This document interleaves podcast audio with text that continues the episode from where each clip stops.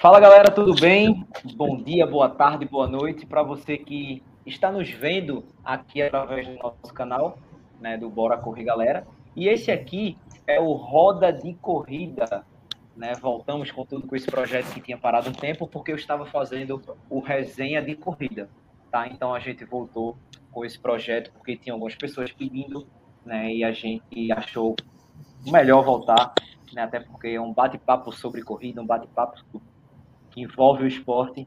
Então a gente ficou muito feliz por ter voltado e hoje a gente tem uma presença, não, nós temos três presenças muito ilustres. Estamos com o trio de ferro, posso falar assim, o trio de ferro, o trio de ouro, o trio incrível, eu poderia dizer assim, né? O que é que a gente vai falar hoje? O que é que essas meninas estão fazendo aqui? Eu não sei se vocês sabem, mas rolou o Ironman 70.3 e elas fizeram o primeiro revezamento de atletas transplantadas do país. Eu acho que nem nos seus melhores sonhos, meninas, vocês pensaram que um dia, caramba, eu vou fazer um Iron. É, primeiro, antes de vocês responderem isso, né, eu queria dar boa noite a, a vocês três e dizer, pessoal, o seguinte, que amanhã, a partir de amanhã, esse áudio estará disponível em todas as plataformas de podcast, tá? Meninas, boa noite, se apresentem, por favor. Boa noite. Vamos começar. Vamos lá, Bom, boa noite, pessoal. Meu nome é Patrícia Fonseca, sou transplantada de coração e faço parte desse trio de amigas maravilhoso, desse trio esportivo que a gente vem lutando juntas pelo esporte e pela doação de órgãos. E a gente vai contar, enfim, nossas histórias aqui essa noite. Boa, agora vamos com a Pri. Oi, Pri, boa noite. Boa noite, Bruninho. Obrigada pelo convite. Meu nome é Priscila, sou transplantada renal. renal. É, fiz essa parte do, do revezamento junto com, com, com, essas, com as minhas amigas e eu fui a responsável pela parte do pedal, né, pela parte do ciclismo. Mas é, a gente está com, com, alguns, a gente tem alguns projetos juntas, né, já há algum tempo, e aí a gente teve a, a oportunidade de, de fazer esse revezamento dar certo no Ironman. Coisa boa. Oi, Débora. E aí, tudo bem? Oi, boa noite, tudo. Eu sou a Débora, transplantada renal, e eu fiquei com a parte da corrida no revezamento. E a gente está louca para contar aqui para vocês é, como foi essa prova e, e para todo mundo saber um pouquinho da, da importância que ela teve também. É, eu já vou pedir, é, começar a falar, na verdade, sobre a doação de órgãos né, relacionado com o esporte. Eu lembro que quando a gente fez o resenha de corrida, eu não era doador quando a gente fez a primeira vez. E eu me tornei um doador deixei muito claro. Na, no meu RG ainda não tem, né? Mas eu vou fazer o RG digital e já vai constar. Então eu achei melhor deixar gravado no vídeo para todo mundo saber, né? Que eu me tornei um doador devido à conscientização que vocês fazem. É, eu falei até nessa última live que eu tinha um certo preconceito barra ignorância eu acredito muito que esse preconceito e ignorância não suja só de minha parte, mas de várias outras pessoas. Porque, assim, é, a gente passou um tempo, lá atrás, eu vou. Eu, pessoal, tenho 42 anos, tá? Não queria revelar a minha idade, mas o lá atrás vocês vão entender. Eu lembro que lá atrás passou um tempo que as pessoas diziam que tinha quadrilha, né? De, sobre doação de órgãos e tal. E eu, na minha ignorância, eu falava assim, rapaz, se um dia eu for para o hospital, essa quadrilha me pega, eu vou me matar para poder doar os órgãos e ganhar dinheiro. Pessoal, me perdoe a ignorância. Era ignorância. A gente sabe que não é assim que funciona. Né? Vocês poderiam começar falando um pouco sobre isso para a gente ir depois para o Iron? Claro.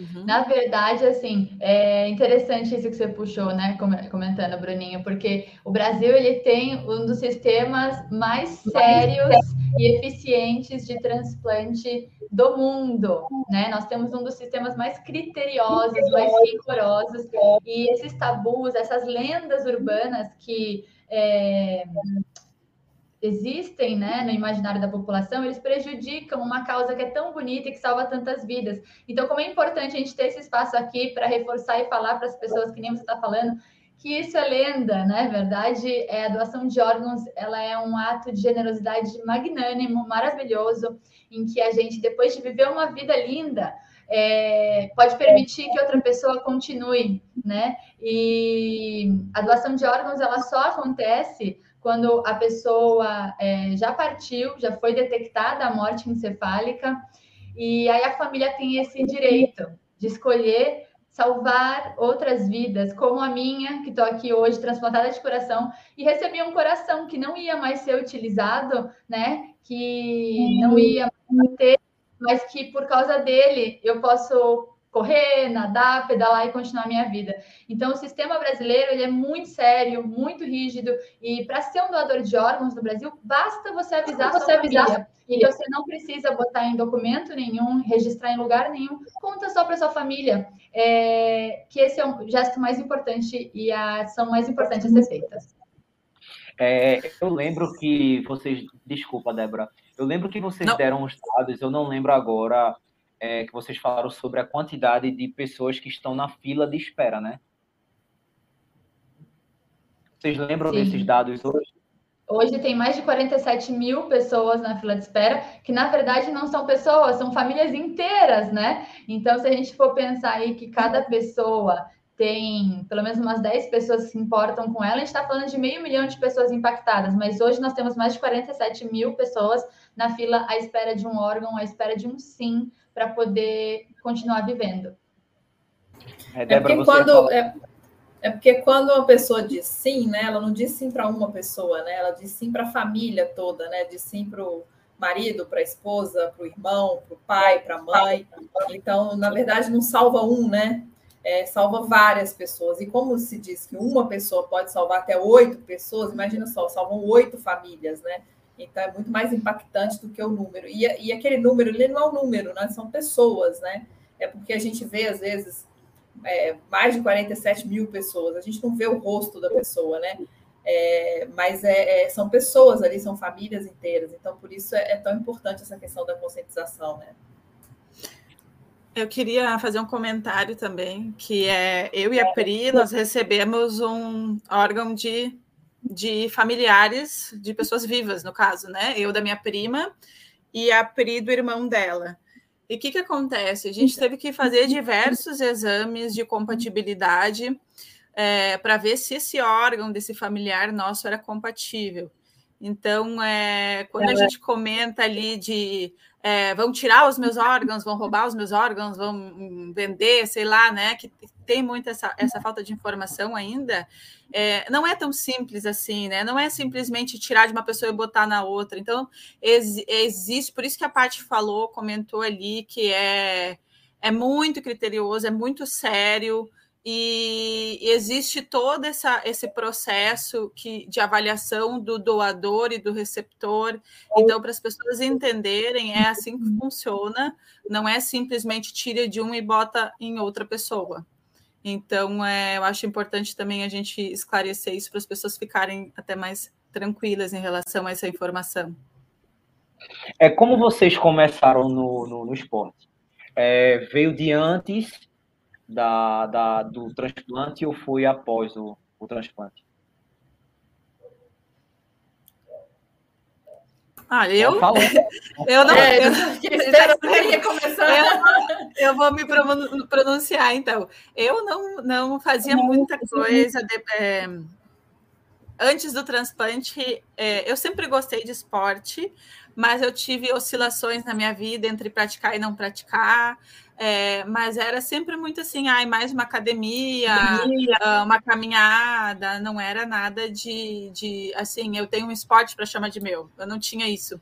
Isso veio depois do transplante para mim, que foi é, seis meses depois que eu comprei uma mountain bike e comecei a me apaixonar pelo pedal. E três anos depois do transplante que eu descobri o triatlo, que que foi que eu vi uma reportagem de uma transplantada que ela tinha ido para as Olimpíadas transplantados. Então eu soube dessas Olimpíadas, levei para um amigo meu as modalidades e ele me falou: "Ai, Débora, acho que tu pode fazer o triatlon, tu vai te dar bem aí, tu vai gostar". E eu sem saber muito o que, que era, fui lá e topei, disse: "Ah, eu aceito esse teu desafio aí, vamos tentar ver se vai se encaixar comigo". E aí foi que eu me apaixonei pelo esporte. E você, Pri?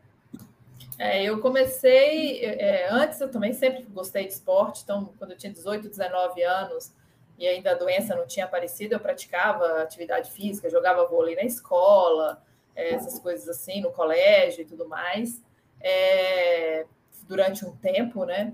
Mas aí depois, mas eu, era aquela, aquela atividade física de, de academia, né? De todo mundo. Ia para academia, fazia musculação, fazia caminhadinha de 20 minutos e tal, e é isso. E nadava às vezes um pouco, né? Fiz um pouco de natação durante um tempo.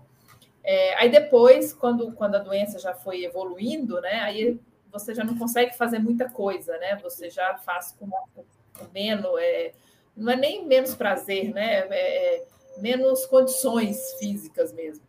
E aí foi diminuindo, diminuindo, diminuindo. Mas assim, eu era meio atrevida, né? Porque, tipo, minha prima jogava tênis, me levava para jogar nos campeonatos com ela, eu ia, assim, tipo, não conseguia fazer muita coisa, mas eu ia, sabe? Então, e foi desse jeito. Aí foi depois do, do, do, do transplante mesmo que veio, que nasceu a ideia do triatlon, que nasceu a ideia da corrida, que era uma coisa que eu achava que eu não tinha capacidade para fazer é, que nasceu a questão da bike, que aí eu me apaixonei pela bike também. Então, isso então, foi depois do, do transplante. É, ou seja, engraçado, né, vocês terem relatado isso assim, depois dos outros transplantes, depois, Sim. depois. Porque eu acredito, é, me corrijam se eu estiver errado, é, que depois eu acho que a pessoa pensa assim, eu não sou capaz de fazer aquilo, acabei de receber uhum. o transplante, né? E de repente vocês conseguem mostrar para todo mundo, não só nas Olimpíadas, mas num Ironman, né, que vocês são capazes de fazerem o que vocês quiserem. Sim. É, a gente eu acho... Pode falar, Paty. Eu acho que a gente tem essa ousadia de, de sonhar fazer além do que talvez era esperado, que nem você falou, né? É, no meu caso, então, só complementando, eu não praticava nenhum esporte antes do transplante, eu não podia por causa da questão cardíaca, e meu sonho era poder praticar, era poder fazer. E então, quando eu, eu, eu transplantei, eu pude começar a, a corrida, com um ano de transplante eu estava correndo, depois veio a natação, o ciclismo, e, e, eu acho que a gente vem quebrando alguns paradigmas exatamente nesse sentido, de mostrar que o transplantado pode ter uma vida normal, que ele pode praticar esporte, que ele deve, porque a, a, o esporte ele sempre contribui para a nossa qualidade de vida, para a nossa saúde. Então, eu acho que essa mensagem ela, também vem dessa ousadia de querer uma, viver uma vida plena, né? E mostrando que a gente pode, em todos os sentidos, inclusive no esportivo. Muito bacana isso. É, eu estava perguntando antes da gente começar, né, se vocês esperavam toda essa repercussão, né, que deu, porque assim, é, muitas pessoas não conheciam, começaram a conhecer. Quem conhecia vibrou junto com vocês. Eu vou falar por mim. Eu ficava no, nos stories de vocês para saber o que é estava acontecendo. Sabe? Então, eu ficava. Então, como eu conhecia, já tinha conversado, assim, a torcida é sempre, até porque, assim, independente de, de ter feito transplante ou não, fica a torcida pelo esporte, né? E Sim. nós que fazemos, que praticamos o esporte, a gente é muito, assim, muito solidário Sim. com quem está praticando outro esporte. Principalmente sabendo de toda a história de vocês, né? Então, assim, eu fico até emocionado de falar, porque ninguém, ninguém tem noção, a gente, na verdade, não tem noção onde a gente consegue chegar. Vocês estavam ali, mas vocês estavam ali sozinhas, sabe? Vocês estavam ali com Bora Correr Galera, com o Doutor Corrida, com o marido de vocês, com o pai, com o irmão. Mas era uma torcida tão gigantesca que talvez gente que vocês nem imaginem de outro país estivessem acompanhando e torcendo, né? E eu achei muito bonito o post que vocês três fizeram, né? Com a, a foto de vocês três e o, o mesmo texto, né? É, assim, é, eu acho que quem consegue entender um pouco do que vocês já passaram, consegue de fato entender aquela mensagem. Pessoal, para quem não segue as meninas ainda, só para interromper o que eu estou falando, é, eu vou, vou, falar aqui, ó. A Patrícia é o coração de atleta oficial. A Pri é a Pri Atleta EX. E a Débora é Débora Triatleta. Então, só para vocês terem um pouco de noção do que eu estou falando, é, seguem lá as meninas, porque vocês vão entender um pouco porque eu me emocionei. É, quando a gente fez a primeira live com as meninas, é, eu lembro que assim, cara, será que a gente vai, vai chegar realmente onde a gente quer? Será que a gente vai atingir o que a gente quer? Porque a gente não tá só para falar do esporte. O meu intuito, como na, da outra vez, era falar sobre doação. O esporte vem como uma consequência. Eu acho que o, o, o principal motivo é o salvar vidas, né? E no meio da live eu disse, a partir de hoje eu sou doador. Então, se eu conseguir transformar uma pessoa que fui eu em doador, a live ali já deu certo. E eu espero muito né, que hoje a gente consiga isso. Quem está nos, nos escutando, né, que tem essa, que tem essa mesma percepção, porque a gente não sabe o dia de amanhã. Amanhã pode ser a gente, né, que esteja precisando de alguma doação, ou o nosso familiar, um filho, a esposa, a mãe, o que for. E que a gente tenha um pouco de sensibilidade para essa causa, que infelizmente, por, por parte de ignorância de alguns, inclusive, como eu já falei, não é tão, tão visto da forma que deveria ser. Né? Então, se a gente conseguir, nesse podcast, nesse episódio, né, conseguir reverter uma pessoa, eu vou estar muito feliz. Muito feliz de verdade. Agora, eu queria dizer para vocês que estão nos escutando, não só para completar, não elas vão para fazer, para dar o melhor e fazer bem, né? Porém, o mais importante, que eu acredito que tenha sido a parte mais emocionante, era a transição. Cara, a transição Sim. foi uma das mais bonitas que eu vi que vocês fizeram. E você sabe, Bruninho, que a transição ela também é simbólica, né? Exatamente para a mensagem que a gente queria passar. É, é, essa prova do Ironman 70.3 que a gente fez em Floripa juntas, a gente não escolheu o revezamento à toa. A gente escolheu a modalidade de revezamento justamente porque a gente queria passar essa mensagem que o revezamento passa também, que é cada um tem o seu trecho para viver. E um dia você pode passar o bastão para que outro continue. Então, eu nadei, fiz a primeira etapa.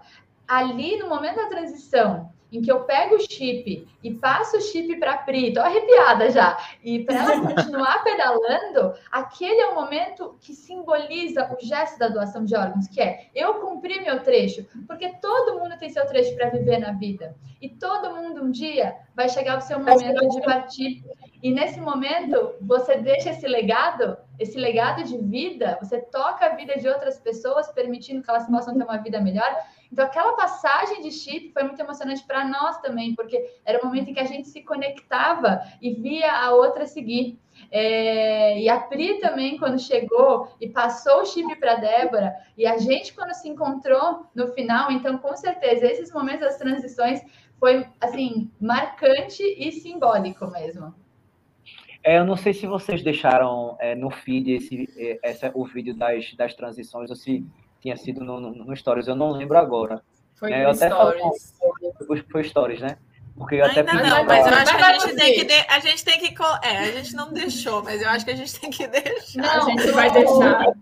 No meu perfil, no destaque, tem as transições. Estão lá todas. Uhum. Ah, no Iron Doação. É, então, então para quem quiser é... ver essa emoção, dá para ver por lá. Isso. Porque assim, eu não, eu, eu acho que foi a Patrícia é, quando, foi a Patrícia. Quando Priscila saiu, é, eu vou chorar de novo. Emotivo, Ela me passou chorando. Ah, é porque a parte me passou chorando chip. É, porque foi assim, um pedaço da câmera virou para mostrar você, Patrícia, mas ficou parado porque a Débora estava do lado esquerdo do vídeo chorando. Sim. E ela vira, é, ela não virou exatamente pro, pro celular, mas ela virou, porque eu acho que ela nem acreditava no que estava acontecendo, que ela virou para olhar, acredito, as pessoas.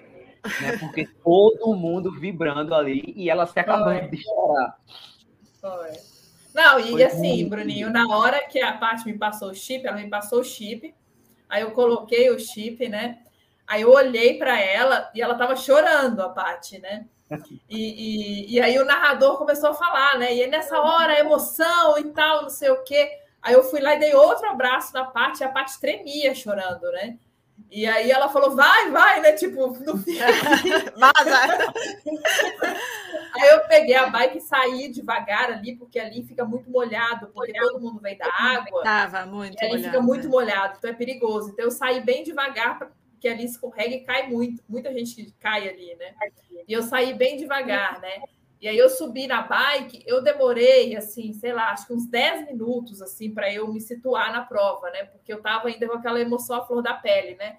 Eu lembro que eu, que eu tava pedalando, e aí eu pedalava, pedalava, pedalava, e, e parecia que eu estava fazendo força. Eu esqueci de colocar marcha na bike, gente. Eu fiquei uns 10 minutos ali pedalando, como se fosse um ventilador, assim, e não saía do lugar direito, porque eu fiquei ali meio desnorteada no início ali porque era a emoção da passagem e também porque a gente via que estava acontecendo aquilo que a gente ficou esperando por dois anos, né?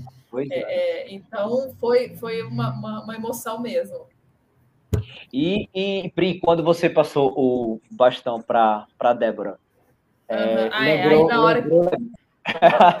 É, na hora que eu passei para a Débora foi, foi, foi duas, foram duas coisas. Primeiro, um misto de alívio porque a bike tem uma coisa complicada, que é tipo, se você cair, você ferra a prova de todo mundo. Né? Verdade. E ela é a parte mais perigosa, né? É a parte que, tipo, por mais que eu esteja segura, alguém pode bater em mim e me jogar no chão, né? Tem uma série de coisas que podem acontecer, né? É, então, assim, você acaba fazendo a prova um pouco tenso, né? Além, além de toda a emoção da prova, você fica tenso, porque eu falo assim, gente, não pode acontecer nada errado, porque eu tenho que passar esse bastão para a Débora e a Débora tem que correr a meia maratona. Então, assim, é um, é um misto. Eu tenho até uma foto no final lá que eu, que eu mostrei para as meninas depois, que é um, meu, meu semblante, aquele semblante de alívio, assim, último quilômetro, assim, tipo, ufa, né? Não aconteceu nada errado. E aí, na hora que eu passei, que eu cheguei lá para entregar para a Débora, a Débora estava prontinha, assim, né? Já pronta para sair correndo. Na hora que eu entreguei para ela, eu abracei ela e ela ela tava, a Débora estava tão focada, mas tão focada em sair para correr, que ela já virou e na hora que eu assustei, ela já estava correndo.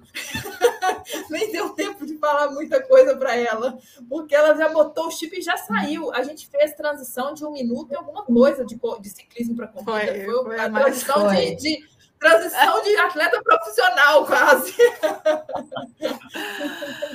Ai, gente, vou dizer, eu estava uh, muito focada mesmo, eu estava muito focada, porque eu acho que ali, uns dias antes, todas nós passamos por uns momentos de, de tensão, assim, porque querendo, querendo ou não, a gente estava se sentindo muito responsável por entregar isso, pelo menos eu estava assim nossa, eu, eu assumi uma responsabilidade aqui em representar outras pessoas, né? Que a gente comentou aqui no início, que é essas pessoas que, que estão na fila esperando por um órgão.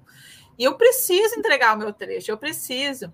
E, e a gente, eu cheguei na quinta-feira em Floripa, eu estava, comecei, não tinha nada até então, cheguei quinta-feira em Floripa com uma dor na perna e aquilo me desconcentrou. Eu fiquei três noites é, sem dormir, fiquei com medo de não conseguir entregar a prova. É, então, assim, foi, foi, exigiu muita concentração, sabe? E graças a Deus, a, a gente até organizou o tempo da prova ali, né? Que a Pri, a gente tinha organizado que entre 11 e 11 e meia eu ia largar para a corrida por, pela questão da suplementação. E aí era 11, 15 mais ou menos quando a Pri chegou e eu, eu fui para minha corrida. Então eu não pensei em muita coisa ali, eu só queria assim, tô concentrada, tô focada, vai dar tudo certo, eu preciso fazer o meu trecho direitinho e entregar essa prova. Então a minha parte foi assim, a saída foi sem pensar muito, sabe? Eu estava eu tava comentando com, com as meninas aqui, antes da gente começar a gravar o episódio, que eu tive um problema para fazer a maratona de São Paulo que eu deixa eu compartilhar com vocês, as meninas já sabem. É, antes de fazer, vamos, sei lá, duas semanas e poucas antes da maratona, eu é, peguei uma virose, tive muita diarreia, fraqueza enxaqueca. Os dois maiores longos eu não consegui fazer. E no dia da maratona de São Paulo, era meu aniversário de 42 anos e eu ia correr 42 quilômetros. E meu treinador disse: bicho, o caso, velho, tu vai para os 21, eu entendo toda essa questão dos números, eu sei que é para você é importante. Eu disse: velho, eu tenho seis horas para fazer, eu vou. Então, concluir, eu acredito que eu consiga concluir. Os últimos treinos, acredito que os três treinos, foi como se fosse assim, 22 ou 20, eu não lembro, é 8 e 12. E esses últimos treinos, muito bem foram os treinos que me deram a confiança para poder fazer a maratona. Chegou na maratona, eu fiz meu RP e baixei 11 minutos. Olha que louco. Eu tinha, eu tava na minha pior fase, tipo, não tinha treinado, o meu maior longo tinha sido 20, 22, 20, acho que 20. E cara, tu fez 20, 22 e vai fazer uma maratona? Mas é o dia. Ali era o meu dia. Eu tava com a torcida gigante do meu lado. Eu tava com a minha família me apoiando, né? Tipo, então assim, poderia chover canivete, eu ia correr aquela prova. Sim, e eu me conheço. Eu me conheço. Eu não ia para 21. Eu ia para maratona para ir para 21. Só aconteceu uma vez na minha vida, que foi a maratona do Rio do ano passado, porque em 40 dias antes da prova, eu fiz duas maratonas e uma outra de montanha. Então eu não tinha nem tempo para me recuperar para poder fazer Sim. outra maratona. Eu fui uma meia. Foi a única vez que aconteceu. Como eu me conheço, eu vou para dar o meu melhor. Sim. Fui, deu certo. Podia chover canivete, meninas. Era um dia você de você. entregar. É. É. Motiva... É. motivação é tudo, né? Que nem para você, os seus 42 anos, você queria fechar com 42 quilômetros.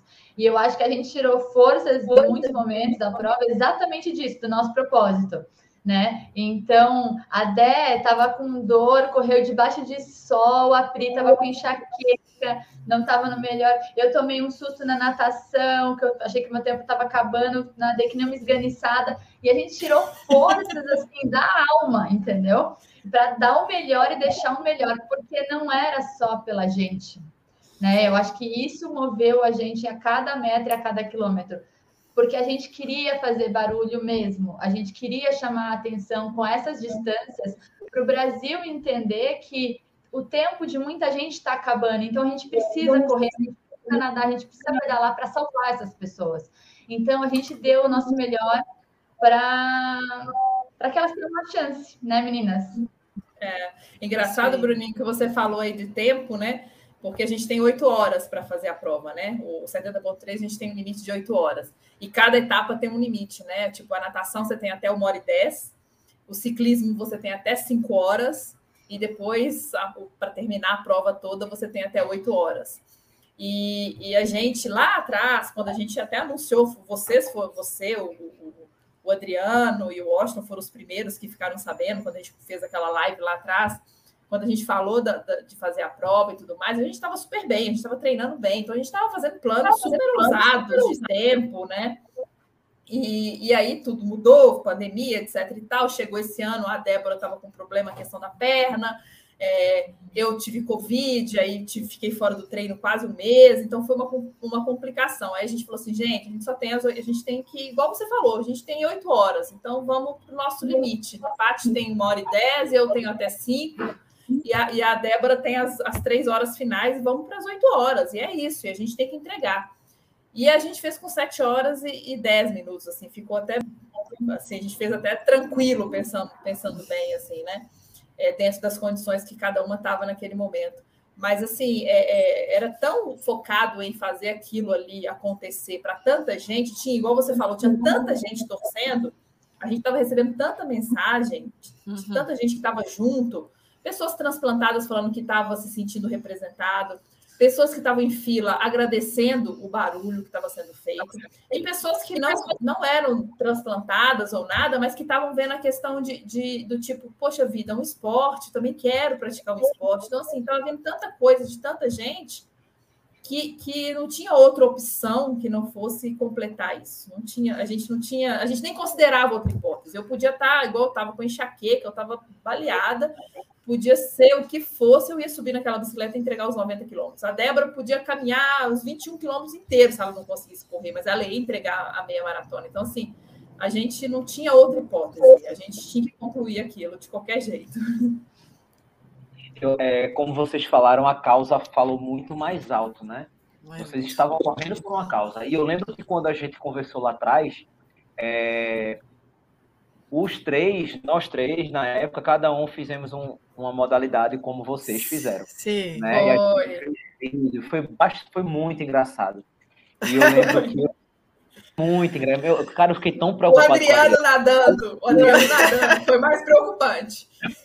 mais preocupante do que engraçado. E eu lembro que eu corri com o Renan, né? Um, um transplantado que a gente tem aqui. E eu chamei uhum. ele para correr. A gente fez um percurso aqui muito bacana. E eu não esperava que depois essa repercussão fosse tão bacana quanto foi na época. Eu sei que vocês correram pela causa, é muito claro para todo mundo, mas quem estava com vocês ali do lado o tempo todo? Comigo, quando eu corri a prova, estava minha família. Com vocês, quem estavam com vocês ali? Quem estava com a gente ali na hora era eu, por exemplo, estava só com as três, era só nós três. É, a Débora tinha o Cauê, né? O, o, o Cauê, é, o marido da Débora, fez a prova também. O e o Cauê não, super apoiou a gente. Falo nesse sentido. Porque eu, eu, eu, particularmente, digo assim: quando eu corro, eu penso muito o tempo todo na minha família. Ah, ah tá.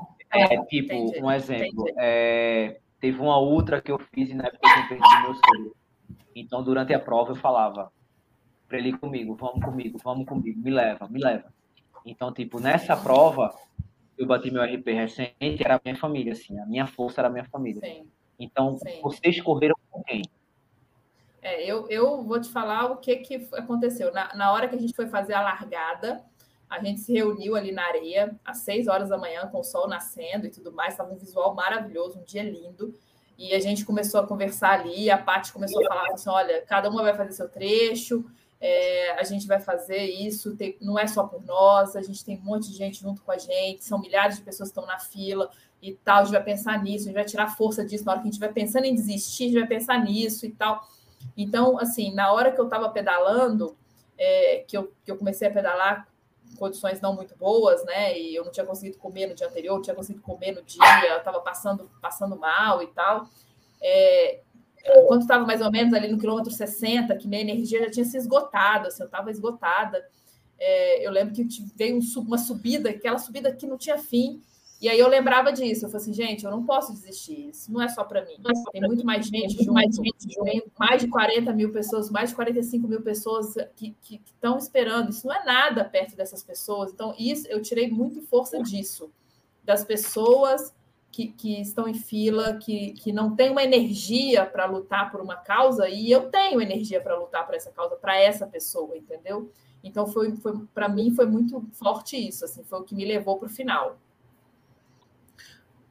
É, eu acho que para mim também. É... Eu pensei muito nisso uhum. também. É, é, é, o que leva, eu acho, a, o, o, o porquê que eu estou aqui, né? O que, que eu estou fazendo aqui? É isso que eu estou fazendo, eu estou correndo por essas pessoas, e isso veio diversas vezes na minha mente. É, eu tive momentos que eu pensei muito nas, nas gurias, na Pri na Pati. imaginei, imaginei elas me esperando e, e foi muito delicioso, foi muito divertido, foi, foi demais quando eu encontrei elas, sabe? Porque é, é aquele momento, acho que para mim foi o momento mais esperado, assim, a hora que, que a gente ia se encontrar para correr juntas até a chegada. Então, as, as gurias estavam esperando, sei lá quantos metros, talvez uns 500 metros antes da chegada, e nós corremos juntos até, juntas até lá. E, e, esse, e eu estava esperando muito por esse momento também, porque eu estava o tempo todo muito concentrada. É, é eu não, eu não queria me permitir pensar na dor que eu estava sentindo, então eu focava em outras coisas e era muito nesse objetivo, muito a parte já terminou o trecho dela, a Pri já terminou o trecho dela, agora é comigo e elas estão lá me esperando e a gente eu vou chegar lá e a gente vai atravessar aquele pórtico e se abraçar e vai ser um momento muito especial. Então foi, foi muito lindo, foi muito especial. É, só pegando o que o que Pri falou, vou aumentar a tela aqui só para vocês terem noção da ideia do foco da Débora. Olha a foto. Vocês conseguem ver aí? Ai, não tá. Ela, ela não, não ela não olha nem para um centímetro do lado. Não. Pra... olha a outra. Assim, não, olha, fotos. eu olha vou essa. dizer. Caramba. Porque, eu vou, assim, eu vou falar para vocês o que eu, o que eu falei para o meu esposo. Eu disse para ele: eu não sei como essa corrida aconteceu, porque eu não vi nada. Eu, eu, eu, eu tive. Eram três voltas, tá? Quando eu chegava numa rua, parece que parecia que a rua era nova para mim. Eu já tinha passado por ela, do, uh, né? Já era a segunda ou terceira vez. Na terceira vez, na terceira volta, eu cheguei num, numa rótula que eu não sabia para onde ir, eu já estava passando a terceira vez lá. E eu olhei para a pessoa que estava na minha frente e falei para onde que eu vou, para a direita ou para a esquerda? Dela fez sinal para a direita. E eu, caraca, eu estou passando aqui a terceira vez e eu não sei onde eu estou eu fui tão concentrada, eu não via muitas pessoas, eu não via casas, eu, eu não sei o que eu vi nessa corrida toda, eu juro para vocês. Eu fui exatamente como está ali, concentradíssima no que eu estava fazendo, e eu perdi esse, esse, esse, essa imagem. Uma hora eu passei, tinha um pessoal distribuindo uma bebida, e eu peguei, eu nem sabia o que, que era. Eu peguei quando eu tomei o que, que eu tô fazendo, sabe? O que, que eu tô fazendo? Eu não quero isso. Então foi, foi, foi muita concentração mesmo, exatamente como, como tá aí nas fotos. Sim. É, eu, eu lembro acho... quando eu fiz a minha, a minha primeira maratona foi no Chile, e eu tava tão focado que quando acabou a maratona, meus amigos falavam assim: caramba, que lugar bonito a gente passou no quilômetro tal. Era assim, assim, assim, eu. Aonde? Os caras, não, pô, tu não viu não quando a gente subiu que pegou a esquerda? Eu eles começaram a contar a prova toda, eu não sabia de nada. É, eu só olhava para frente e dizia: eu vou acabar, eu vou acabar, pode ser o que for. E lá na minha primeira maratona, eu lesionei no 11 o joelho. Então, assim, lasque-se de joelho, eu não quero nem saber. Eu vou chegar sem joelho, mas eu vou chegar. ah, eu depois, Pronto, depois que eu tive essa percepção que eu não estava curtindo a prova devido ao foco, foi quando é. eu, eu, parei a, começar a ver os meus vídeos. Assim, eu vejo meu vídeo depois, mas eu não vejo, tipo, três, quatro vezes. Aí eu comecei a olhar os meus vídeos, porque eu não lembrava o que eu tinha gravado. Aí eu, ah, agora eu lembrei a, a imagem que o pessoal falou. Isso é muito engraçado, essa questão do foco, porque a gente é não tem ideia do que está acontecendo, né?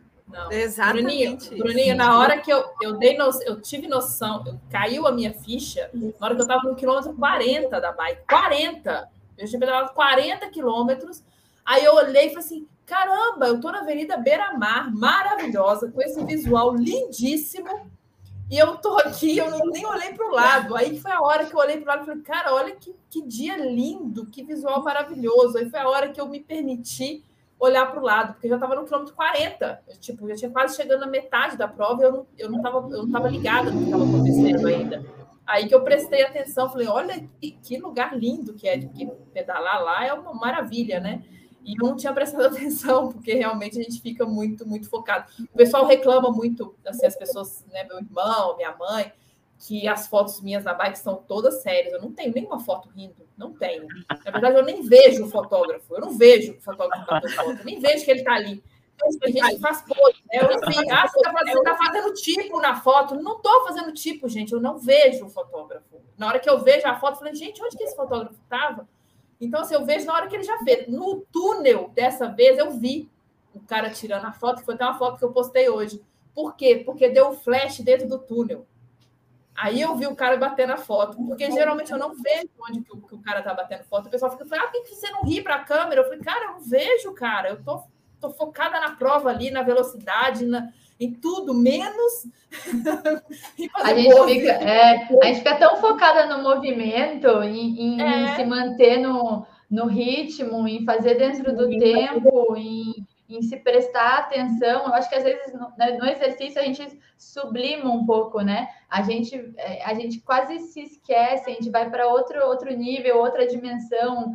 E nisso tudo, quando a gente não presta tanto atenção ao redor, mas é, é realmente isso. A gente estava tão focada que a gente só pensava em conseguir é, cumprir cada etapa. E eu acho que a gente fez a prova assim, é, dessa prece inicial do começo da prova foi pensando em, em, Deus, tirando força, pensando uma na outra, muito em todas as etapas, e pensando nas pessoas que estavam precisando. E quando foi, as coisas foram acontecendo. Então. Tem, tem uma exceção. Tem uma exceção. Na hora que a gente foi fazer o bike check-in, Tava todo mundo tenso de colocar a bike no lugar, de não sei o que tal, que a, o bike check-in, você coloca a bike nas posições no dia anterior, né, na prova do Ironman. Então a gente lá fazendo, a parte foi comigo, porque ela tinha que olhar onde que a bike ia ficar, pra, porque ela vinha para fazer a transição. E aí a, a parte lá comigo, tava todo mundo concentrado, a parte estava dançando e pulando lá no, no bike check-in. aí, na hora da largada, tá todo. Eu gravei o vídeo tá todo mundo tenso na natação, porque a natação é uma coisa tensa para muita gente, né? Tenso. A parte está dançando e cantando. Então, tem algumas gente. exceções, entendeu? Não, é que sabe o que acontece? A gente foi, claro, foi, a gente tinha claro. nossas dificuldades, os nossos desafios, as coisas a superar em cada etapa, mas ao mesmo tempo a gente estava muito feliz de estar ali. É, a, a, gente, gente sonhou com essa prova, que nem a Pri falou, durante dois anos a gente idealizou, sabe? A gente se imaginou lá. O abraço da chegada, se eu falar quantas vezes eu imaginei e as meninas também imaginaram, então, assim, a gente sonhou tanto com aquele momento que quando a gente tava ali, era como se a gente estivesse na Disney, sabe? A fila do brinquedo. Você tá para entrar no brinquedo, você, você tá você não vê a hora de viver aquela emoção. Então, o bike check-in foi realmente isso. A Pri tava guardando a bike, eu tava loucamente lá dançando as músicas. Aí o pessoal olhou para mim e falou assim: guarda energia para amanhã, né? Tipo, para de dançar, guarda energia para amanhã. Mas eu acho que é isso. A gente tava, tava celebrando, porque a gente também vem de um período que todo mundo teve que se superar, né? Esses últimos dois anos em que as provas foram canceladas, é, de diversas formas, cada um de nós teve que se superar. E a gente sobreviveu, a gente está aqui, né? Passou essa fase difícil. Então, eram tantos momentos para comemorar. Era a volta da prova do Ironman, que foi cancelada cinco vezes. É, então, ao mesmo tempo que a gente estava se superando, a gente, que a gente estava focada, a gente também estava, as três, muito felizes. E o momento muito. da chegada que a Débora falou que, ficou, que a gente ficou ali, eu e a Paty ali numa curvinha ali, esperando a Débora na última volta. Na hora que ela veio, eu estava olhando para o lado, eu sei que a Paty me catou e falou assim: corre, Priscila, que a Débora tá vindo. a gente já foi uma para um lado e outra para o outro. A gente tinha uma plaquinha, né? Que, que, a gente ia, que a gente ia cruzar com a plaquinha. E já foi uma para cada lado, e a Débora, a Débora continuava concentrada. Não, Débora estava tão focada que não quis nem me dar a mão. Não, não é, nem, nem dar a mão para amiguinha. Eu ia continuar. Pegou a mão dela, Débora, solta a minha mão que eu não corro assim, não. Eu, amiga, por favor, eu vou ter que largar a tua mão, amiga. Tô, eu não consigo me concentrar, porque tinha ainda 500 metros. Quando eu estava chegando, eu cheguei eufórica, assim, tá acabando. Aí eu comecei a correr mais rápido e. Sim. E pensei assim, ó, vou chegar bonito, né? Não vou chegar com cara de acabado aqui. Aí encontrei as gurias, a Paty pegou na minha mão, foi uma delícia aquilo, né? E eu senti que não tô travada, não tô conseguindo correr. E eu, amiga, vou ter que largar a mão, não, não tô conseguindo me concentrar. E aí foi que ela largou e eu continuei concentrada até a chegada, porque eu tava assim, eu não aguentava mais aquele momento ali, né? Eu não aguentava mais. Eu, é, era aquele momento de euforia, de emoção, da chegada, de ter encontrado as meninas ali me esperando. Então foi, ai, foi muito legal. Foi emocionante. Tinha muita gente na chegada ali, no percurso, Bruninho, e aí o pessoal lia o que estava na placa e aí o pessoal vibrava junto com a gente, sabe? Uhum. Então, o percurso inteiro. Tinha atleta, tinha familiares. Tinha... Então, a gente fez aquele percurso inteiro ali até a, a cruzar a linha de chegada, com muita gente vibrando ali, lendo o que estava acontecendo e, per... e, percebendo. E na hora que a gente virou para entrar no pórtico, que é dentro do hotel lá, o, o, o narrador já, já puxou o assunto, já puxou o que, que era que estava acontecendo naquele momento e já anunciou para todo mundo que estava lá. Então, Não, ainda foi super emocionante, assim. É, na nossa é. plaquinha estava escrito Vivas graças à doação de órgãos. E teve gente que falou pra gente, eu não me emocionei na minha chegada, mas ah, na de vocês eu chorei. Foi. Caramba! A chegada é uma coisa muito, muito impactante, assim. É. É, né, é, pegando essa maratona minha recente, a de São Paulo, a minha família não foi, né? Me levou. E quando eu cheguei, é, a sequência do fotógrafo foi incrível. Porque, assim, eu cheguei gritando, é, gritando RP.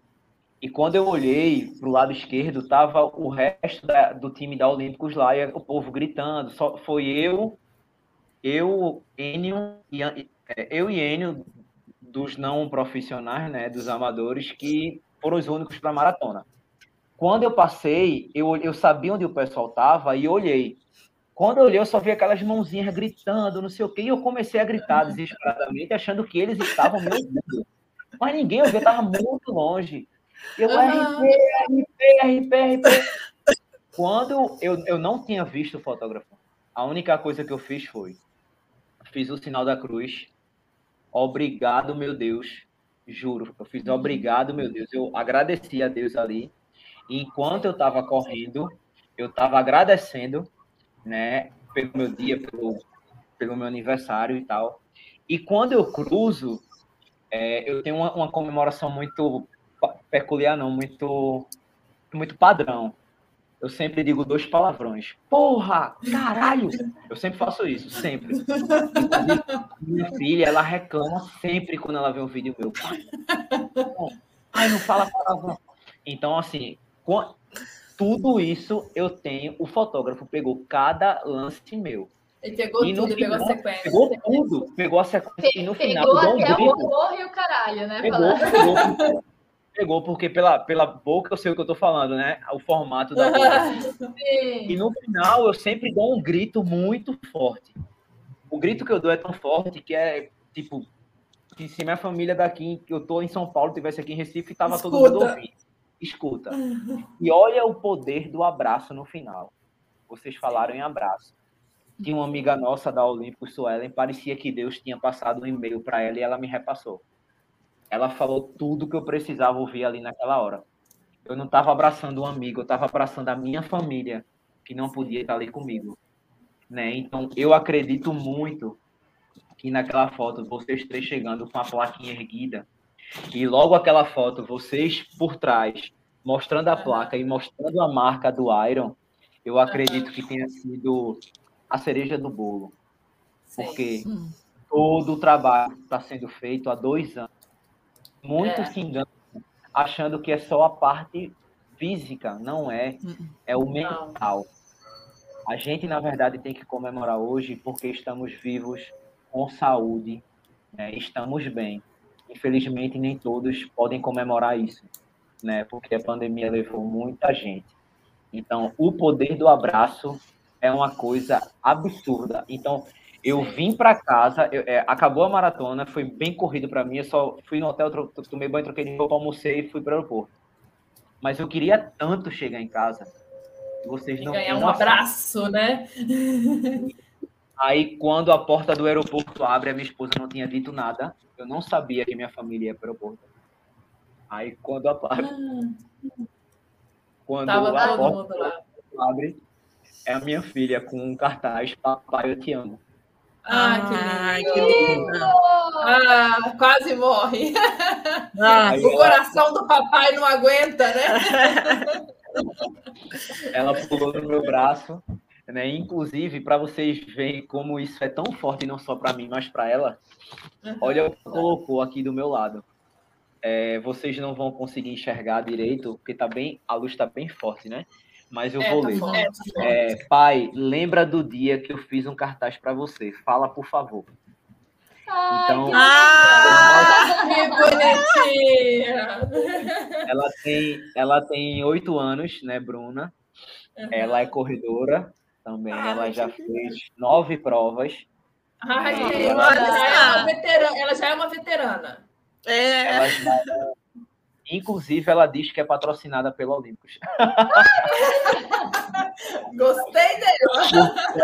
A, a, Olímpicos, a Olímpicos mandou aqui para casa, quando eu voltei da Maratona do Rio, é, uma caixa para cada pessoa aqui de casa. Então, uhum. quando a caixa chegou, ela tomou poder abrir a sua caixa, ela que abriu todas.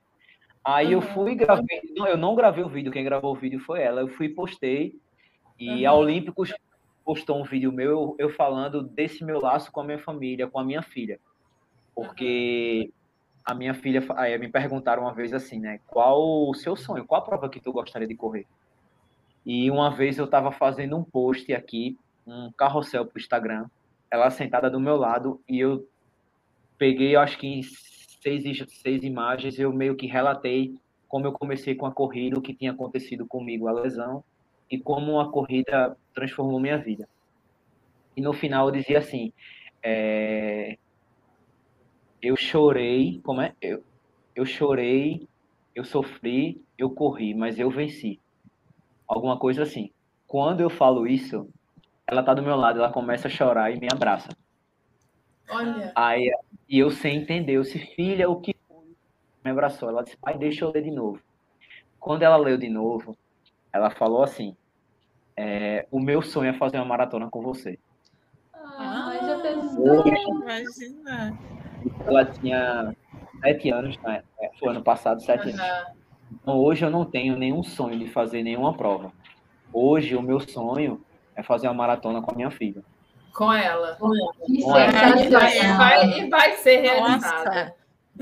Só que ela fica perguntando assim: eu já posso fazer a maratona amanhã? ela vai ficar perguntando sempre. Isso. É. Aí, como ela não tem essa percepção, ela pergunta. Aí ela me perguntou: com qual idade eu posso fazer? Com 12? Eu já, com 12 eu já seria um adolescente. Não, não é assim e tal. Uhum. O meu sonho é esse. Qual o sonho de vocês? Ah. Nossa. Nossa, a gente já. Você viu que. É porque a gente acabou de realizar um sonho muito grande. É. Porque Eu acho que a gente, a gente já. É, não, a gente já falou, se for pensar nessa parte do triatlon, do esporte, a gente falou uma vez, algumas vezes, não foi uma só não, e a palavra você sabe que tem força, né? A gente já falou algumas vezes de fazer um revezamento full em Kona. a, gente a gente fala é, que é uma coisa inatingível. É, né? a gente falou agora se vai acontecer. É, porque precisa de índice, precisa de não sei o quê, lá é o Mundial, é no Havaí, é, só vai atleta, né, ponta grossa lá e tal, né? é, não tem revezamento, mas também Floripa não tinha revezamento. Também Floripa aceitaram a gente como, como né, pra, pela causa e tudo, tudo mais. Então, assim, tudo é possível, né? Mas a gente já brincou algumas vezes falando de fazer um revezamento. Imagina só, se a repercussão em Floripa já foi desse jeito, imagina se a gente Sim. engrena um Mundial em Kona, as três fazendo um revezamento. Aí a repercussão vai ser maior ainda, né? Eu vou ter que fazer o seguinte, então, enquanto vocês estiverem se preparando, eu não vou nem falar com vocês para vocês não jogarem a ideia de fazer o mesmo vídeo no mesmo estilo, só que vocês vão pro full. O full, meu amigo. né? Então, assim, assim se for para eu ir com, com, a, com a Débora aqui para a maratona, beleza. Mas coitado de Adriano, meu Deus do céu. Adriano da 3800, imagina? O meu peixinho.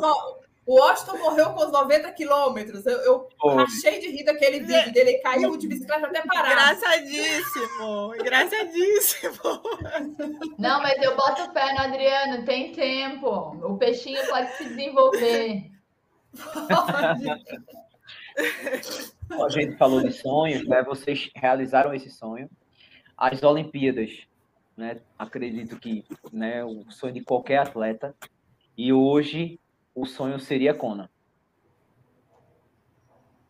Um dos, é, né? A gente, é. é. um dos, que a gente sonha Nós a gente sonha tanto. A gente sonha Porque tanto, assim, a gente inventa tanta coisa, a gente não verdade. para quieta. O não da organização você já tem, vai ter que ir em busca Exato. do sim. Exato. Porque assim, pra, pra até para participar de Floripa, a gente recebeu muito não. A gente não conseguiu de primeira né? A gente, a gente tentou algumas vezes, o pessoal às vezes não, não, não vê isso, né? Acha que é fácil. Não, cara, tem um trabalho aí de dois anos, né? É muito, a gente fez muita coisa para conseguir isso, é muita uhum. coisa mesmo, recebeu muito Você não. Lutou muito. A gente lutou muito para fazer a coisa acontecer. Que a pessoa às vezes vê a, a, prova acontecer e fala, ah, moleza, não é? Fora treino, etc. e tal, né? Mas tem muito trabalho atrás disso, né? Então, assim, o não a gente já tem, mas quem sabe, né? A gente possa fazer outra coisa, né? É. Verdade. É, meninas, a gente vai chegando ao fim e foi muito, muito bacana, foi muito emocionante, na verdade.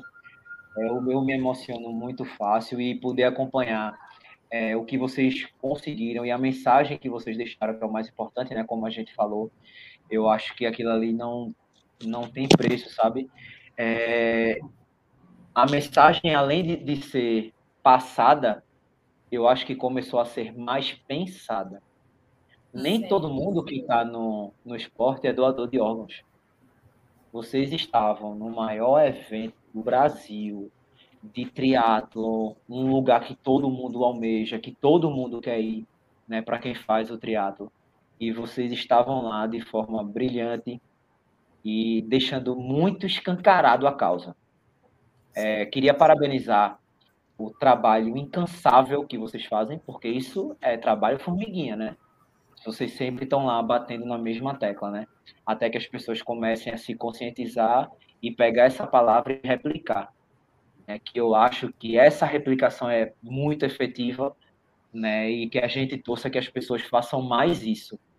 Eu quero voltar a falar com vocês quando vocês voltarem de Kona, eu não duvido nada. Com certeza! E vocês eu não duvido nada, né? Porque independente de vocês serem campeã no, no esporte, vocês já são campeã na vida, né? Porque Deus é bom o tempo todo. Deus tem esse esse propósito, né? Vocês falaram de quem recebeu a doação e um, um dos exemplos mais mais bonitos que eu vejo mais de perto, assim, obviamente, depois que eu conheci a, e conheci a Pri, foi a torcida do irmão. Toda live que a gente faz, ele tá lá dizendo que ama, que é orgulho dele e tal. Então, assim, vocês foram um orgulho de vários brasileiros, de várias pessoas que vocês não têm nem noção de onde vocês atingiram. E o mais importante, as pessoas que receberam o transplante se sentiram representadas. Né? Vocês Sim. estavam lá representando como vocês falaram. Né? Eu queria que vocês deixassem uma palavra final né, para quem está nos ouvindo. Vamos lá, Paty. Bom, eu queria agradecer o convite da live aqui para a gente falar mais uma vez sobre esse tema tão importante, que é o esporte, que é a doação de órgãos, que é essa qualidade de vida que todos nós podemos ter. E o que eu posso dizer é, para você que tem um coraçãozinho batendo dentro do seu peito, bora botar o corpo para se mexer, bora celebrar nossa saúde e Avisa a sua família que você é doador de órgãos, que você é doador de vida, que com certeza você vai transformar a vida de muitas pessoas com esse simples gesto de só avisar eles. Pri. É, eu queria falar o seguinte, para quem está ouvindo, né? É, quer falar, tem mensagem, como, como passar a mensagem de que é um doador, né? Pede para a pessoa ouvir esse, esse episódio, né? Indica para outra pessoa, indica para um amigo, para um familiar, é, só da pessoa ouvir, ela pode já, já mudar, às vezes, a ideia ou conhecer um pouco sobre, sobre isso, né? Então, é, é fica aí uma, uma, uma, uma dica aí para para se tornar um doador e para se declarar um doador. Débora. É, eu queria agradecer também, Bruninho, obrigada pelo convite, por dar esse espaço aí para a gente poder contar um pouco mais a nossa história. De novo, falar sobre doação de órgãos. E a gente sempre gosta de falar que para ser um doador basta avisar a família, é muito simples. E para o pessoal aí se inspirar na nossa história, para quem ainda não começou a praticar esporte também, quem sabe é uma possibilidade aí para as pessoas começarem a se mexer e cuidarem da sua saúde. Coisa boa. É, pessoal, é o seguinte, é, esse episódio vai estar disponível em todas as plataformas de, de podcast. Né? Então, enquanto você está lá trabalhando, está ouvindo, não vai te atrapalhar em nada, você bota o fone, né? E se puder, você indica para que outras pessoas tenham essa conscientização e visualizem a importância né, da doação de órgãos. Queria agradecer mais uma vez a vocês tá, por terem vindo é, e sempre né, continuem né, carregando essa bandeira, porque a gente vê que tem tão pouca gente fazendo isso, né? Acredito que vocês tenham, tenham sido pioneiras nisso aí. E, além de tudo, o que eu mais gosto é porque vão para dar trabalho. Ninguém vai só para Isso é o melhor. É isso aí. Então, pessoal, é isso. A gente vai ficar por aqui. Escutem os outros episódios de, do Roda de Corrida e o próximo episódio vai ser com o Adriano, o doutor corrida que não para de viajar, não para de fazer trilha, não para de fazer ultra. O homem tá virado. Tá? Beijo pra vocês. Até a próxima. Se cuidem. E bora correr, galera. Tchau, obrigada. Tchau,